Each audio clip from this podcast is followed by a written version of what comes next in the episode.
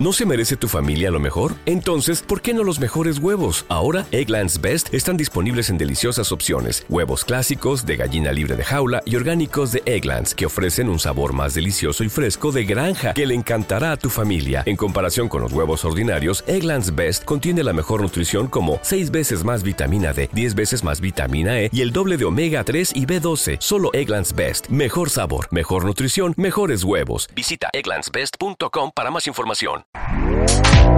Este podcast forma parte de Evox Originals. Disfruta de este avance.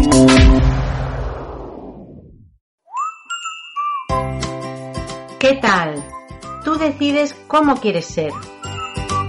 Este es tu podcast de coaching emocional, donde vas a encontrar consejos prácticos para mejorar tu autoestima y para sentirte súper feliz.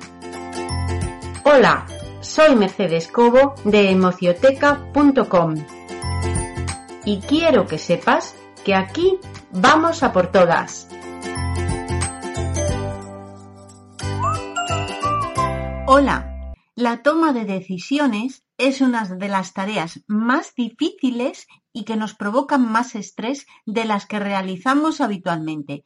Y cuando vemos que no conseguimos decidir algo, al final terminamos con consecuencias psicológicas, como por ejemplo la falta de confianza en nosotros, sentimientos de impotencia, frustración, incluso ansiedad. El episodio de hoy se titula ¿Te cuesta tomar decisiones? Mira, partimos de una situación problemática y una serie de posibles alternativas y nos vemos en la situación de elegir y desatascar esto Aquí empieza justo el proceso de toma de decisiones. En realidad, cada persona afronta la resolución de problemas de una forma diferente, según, ya sabes, su experiencia y su forma de ser. Vamos, que cada uno somos diferentes y vivimos el momento de tomar una decisión de forma diferente. Lo que para unos es un mundo, para otros resulta sencillo. Y al revés, Así que nunca hay que juzgar a una persona que se encuentra atascada en la toma de una decisión. Por lo que sea, para él o para ella, eso en concreto no es nada sencillo. Y justo es lo que hay que averiguar, por qué no es sencillo. Pero la buena noticia es que a tomar decisiones se aprende. Es una habilidad y por tanto se consigue, ya sabes, practicando y mejorando. Envidiamos a las personas que vemos que se les da bien tomar decisiones, pero piensa que en el fondo pasan tanto miedo y tanta incertidumbre como tú y como yo, solo que han aprendido a no quedarse atascados en ese proceso de elegir. La mayoría de los expertos dividen este proceso que te digo en cinco pasos, que son estos, definir el problema, dos, buscar alternativas, tres, valorar Tres, valorar las consecuencias de cada alternativa. Cuatro, elegir la mejor posible. Y cinco, pasar a la acción poniendo en práctica justo tu alternativa. Vamos allá. Déjame que te recuerde que cuentas con tu consulta telefónica, ya sabes, totalmente gratuita y que la puedes reservar en emocioteca.com en la opción de contacto. También me puedes escribir un WhatsApp al móvil que aparece en la descripción de este episodio. Y ahora sí que vamos con los cinco pasos. El primero de todos, analizar la situación y definir el problema. Este paso te puede parecer una auténtica bobada, pero es que cuando tenemos que tomar una decisión, la mayoría de las veces le hemos dado ya tantas vueltas que casi no sabemos qué queremos ni lo que nos sucede. Solo tenemos claro que tenemos un problema y que no sabemos qué hacer. Por eso el primer consejo es, intenta ser lo más concreto, lo más concreta posible a la hora de definir tu problema. Porque, por ejemplo, decir mi problema es que me siento fatal o que no soy feliz es pensar demasiado por las nubes. Por eso te digo que aterrices y concretes tu problema. Te dejo tres preguntas para echarte una mano. ¿Qué quieres resolver?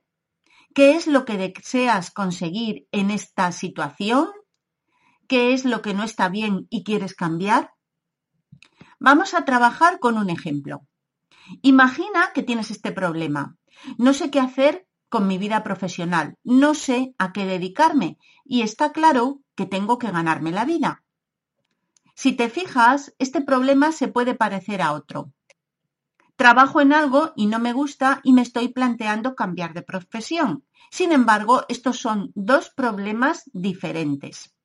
Así que lo primero es tener muy clara tu situación para saber en realidad cuál es tu problema y de dónde partes. ¿Y cómo se conoce el punto de partida? Pues mira, dime, ¿cuál es tu realidad ahora mismo? Resumiendo, no podemos proponernos cosas inalcanzables ni demasiado generales y buscar soluciones imposibles que luego no se puedan llevar a la práctica. Por eso, lo primero es analizar muy bien la situación. Siguiente punto. Tienes que averiguar con qué cuentas para poder marcarte un objetivo realista. En nuestro ejemplo, si cuentas con ahorros, no es lo mismo que si no tienes un duro.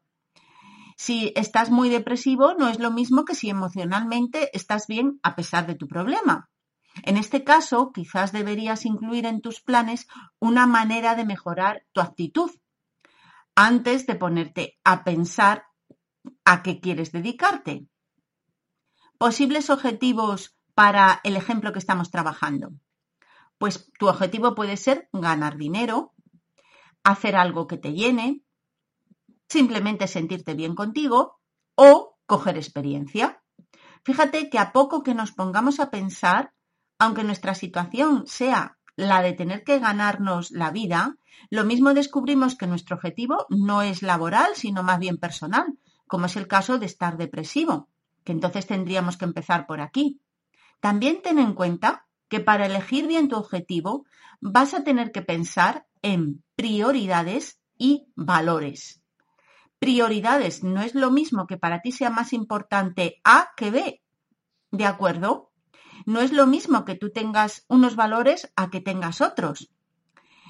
Por ejemplo, si no tengo ahorros, la prioridad será ganar dinero.